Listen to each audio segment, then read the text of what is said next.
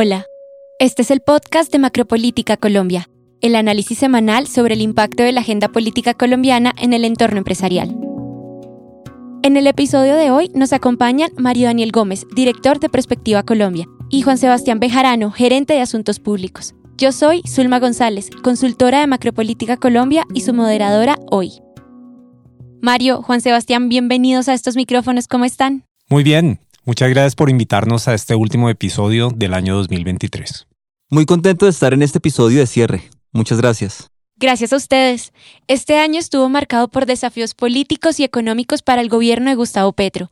Los procesos de paz, el paquete de reformas sociales y los remesones ministeriales son algunos de los hechos que marcaron este 2023 y que tendrán eco en el próximo año. Y la inflación continuará siendo el principal reto económico del 2024.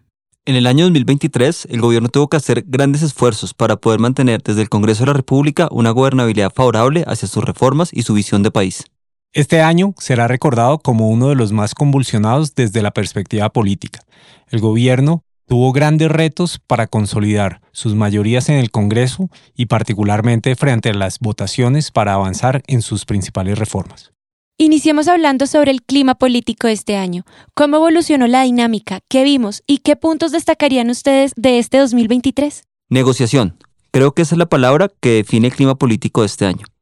Vemos cómo algunos partidos políticos arrancaron en la bancada de gobierno y posteriormente pasaron a la independencia y tomaron posturas hasta de la oposición. Creo que el clima político, más que convulsionado, ha estado en una constante negociación, como dicen en la tierra, un tire y afloje entre apoyar al gobierno o hacer una oposición constructiva. Mario, ¿qué decisiones de política clave impactaron el entorno empresarial?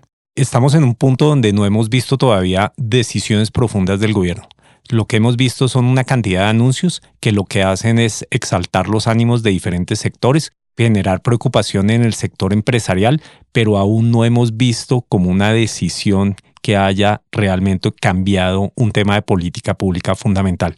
La gran incertidumbre que crean estos anuncios es lo que creemos que afecta más al sector empresarial, mucho más allá de decisiones que efectivamente se hayan tomado. Así es, Mario. De hecho, este año vimos cómo el gobierno hacía anuncios, presentaba hojas de ruta, pero no materializaba acciones o puntos concretos. ¿Qué sorpresas políticas presenciamos este año? ¿O por el contrario, no hubo sorpresas? Mira, ahí son dos puntos diferentes. El primero, esa diferencia entre las hojas de ruta y la falta de construcción de las mismas se la podríamos adjudicar al poco tiempo que duraban las cabezas en las direcciones y en los mismos ministerios.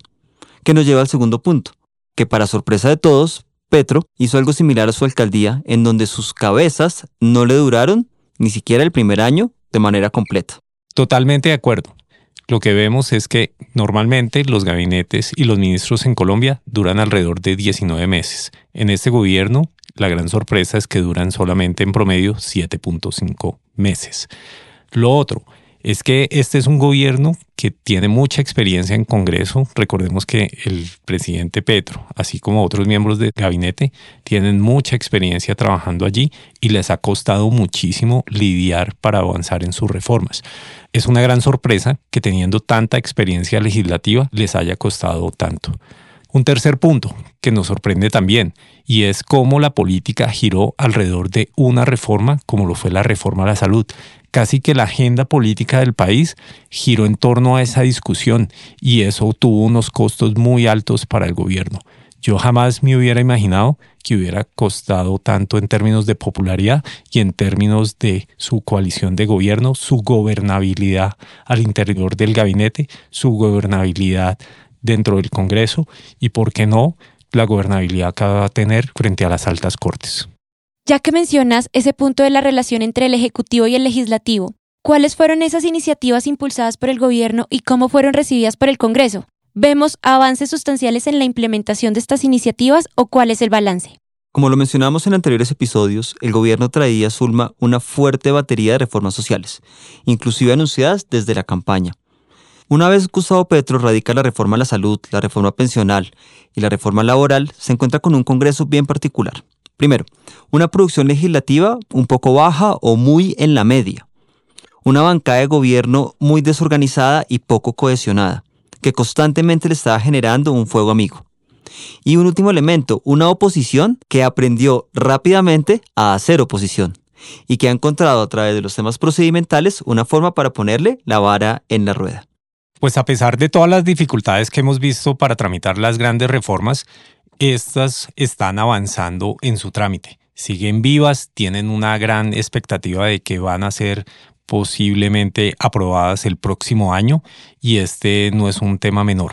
Insisto, si los medios muestran las dificultades, se arma mucha polémica, se muestra cómo la oposición utiliza todo ese procedimiento para poner esas trancas que mencionaba Juan Sebastián, pero las reformas van adelante y tienen una altísima probabilidad de que todas sean aprobadas. Claro, Mario, y es por eso que siempre desde Prospectiva miramos esas reformas en términos técnicos, procedimentales y políticos, en donde el gobierno está sabiendo jugar la negociación para llegar a fin de las publicaciones de las mismas. En agosto del 2022, cuando Gustavo Petro se estrenaba en la presidencia, contaba con una aprobación del 56%, frente a una desaprobación del 20% según Inbamer. Hoy estos datos cambian. Vimos en agosto de 2023 una desaprobación ubicada en el 61%, frente a una desaprobación en el 33. ¿Qué hechos lograron cambiar esta percepción en el escenario político de cara a la percepción de los colombianos respecto a Gustavo Petro? Yo lo veo como un proceso natural, es decir, siempre la persona que está en la oposición va a tener unos niveles más altos de favorabilidad de quien está en el Ejecutivo. Esa es una tarea que se lleva el gobierno para el 2024 y es mostrar los resultados de sus políticas públicas y cómo poder subir esa popularidad que necesitaría el gobierno. Yo tengo una opinión un poco diferente. El gran problema de popularidad del presidente Petro es que no ha podido cumplir con su promesa de valor. No ha podido avanzar no solamente en políticas públicas alrededor de los temas sociales que prometió en la campaña, no ha podido avanzar tampoco frente a los temas que nos preocupan de anticorrupción. Y eso se suma también a los temas de seguridad, seguridad en regiones, seguridad frente a los líderes sociales y la protección de sus derechos que son banderas políticas que él ha tenido históricamente y que una vez llega al poder se ha mostrado incapaz de poder desarrollar esas ideas. No serían distintas, son complementarias, Mario. Es decir, esa naturalidad en donde el Ejecutivo tiene niveles más bajos de favorabilidad que el opositor, sumado a la falta de respuesta por parte del gobierno a muchas de sus propuestas de campaña, en las cuales la sociedad civil está empezando a pasarle factura al gobierno y decirle, bueno, usted no nos ha cumplido, ¿qué está pasando? Sí, pero esa es una de las sorpresas que hemos visto en este año. Lo que usted escribe es un contexto político normal, lo que hemos visto históricamente en el país, cuando usted tiene un jefe de la oposición, pues que tiene un nivel de popularidad más alto que el jefe de gobierno, pero en este caso yo no veo un líder de oposición visible. Y esto es uno de los factores que encontramos. Es casi que el gobierno Petro, sin tener una oposición fuerte, sin tener una oposición hábil, que se está metiendo solo en estos problemas políticos. Y yo adicionaría un tema y es como el gobierno solito se metió en ese debate de crear un referendo alrededor de las elecciones locales y lo perdió. De hecho, ese resultado que mostraron las elecciones regionales de un desplazamiento hacia posturas más de derecha y centro derecha abren un panorama con muchos más desafíos para el gobierno, especialmente el otro año que se juega con más fuerza esa implementación del Plan Nacional de Desarrollo con la llegada de las próximas autoridades locales. Yo creo que esa postura hacia la derecha benefició a algunos candidatos durante el periodo electoral para las elecciones territoriales. Sin embargo, frente a la implementación del plan de desarrollo y lo que viene hacia futuro, eso cambia en términos de practicidad política. Creería que se van a poner de acuerdo los gobiernos territoriales con el gobierno nacional. El gobierno nacional tiene ahí una cantidad de recursos que necesita ejecutar tiene ya aprobada su ley de presupuesto, tiene ya aprobado su plan de desarrollo y pues si los mandatarios locales son inteligentes, van a encontrar acá una gran oportunidad de trabajar conjuntamente con el gobierno y poder sacar conjuntamente sus políticas. Pero en este punto, ¿no podríamos ver una oposición por parte de esas autoridades locales que ya hemos visto que se han pronunciado en contra de algunas posturas del presidente? Colombia históricamente ha sido un país centralista, los mandatarios territoriales o locales muy difícilmente le van a jugar a la oposición al gobierno, toda vez que necesita de ellos para la ejecución de las obras. Indiscutiblemente, hay territorios y departamentos en donde Gustavo Petro no es para nada popular. Muy probablemente sus mandatarios, más que una posición, no vayan en la misma línea de las políticas del gobierno. Pero una posición directa es muy difícil que llegue allí, toda vez que de nuevo, Colombia es un país históricamente centralista. Por otro lado, también tenemos los desafíos económicos que confrontaron al país luego de la pandemia, tanto por factores internos como por factores externos. ¿Qué aspectos resaltarían de este escenario y cuáles fueron los hitos más destacados en el ámbito económico? Yo destacaría ahí algunos puntos muy relevantes. Primero es la disminución del desempleo. Eso es un tema que hay que reconocer y que se viene mostrando en las estadísticas oficiales.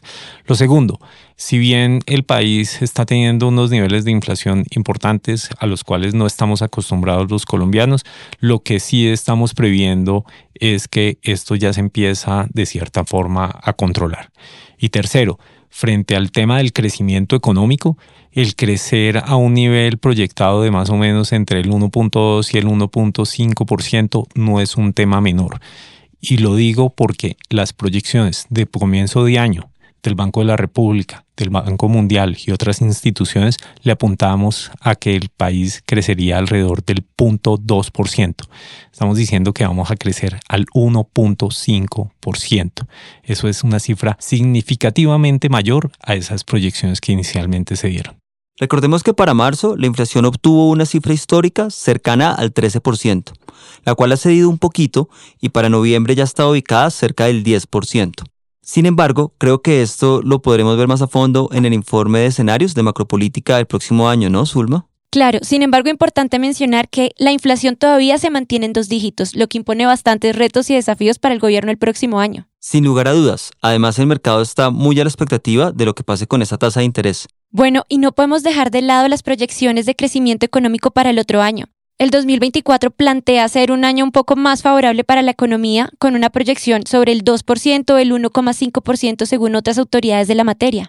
Pues si bien estamos mostrando que vamos a crecer entre el 1.5 y el 2%, cosa que es positiva en términos generales para la economía del país, lo que yo sí también creo es que si ya nos equivocamos este año con las proyecciones de crecimiento, también lo podríamos hacer para el 2024. Y lo menciono principalmente porque en el 2024 vamos a tener una inyección de recursos públicos muy importante en la economía.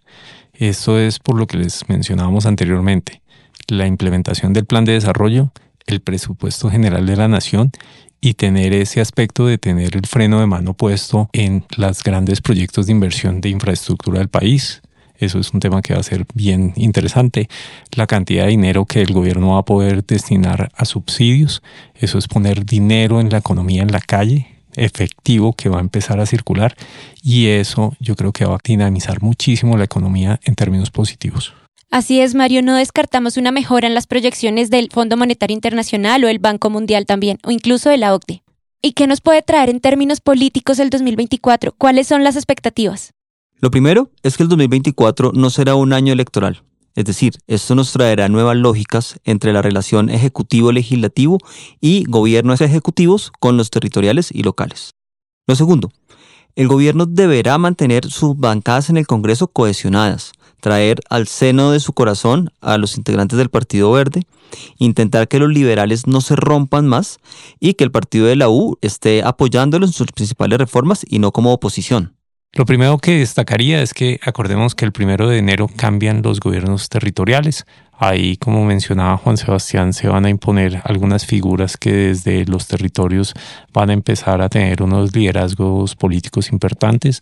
También tendremos un liderazgo político con el surgimiento de Claudia López como candidata presidencial.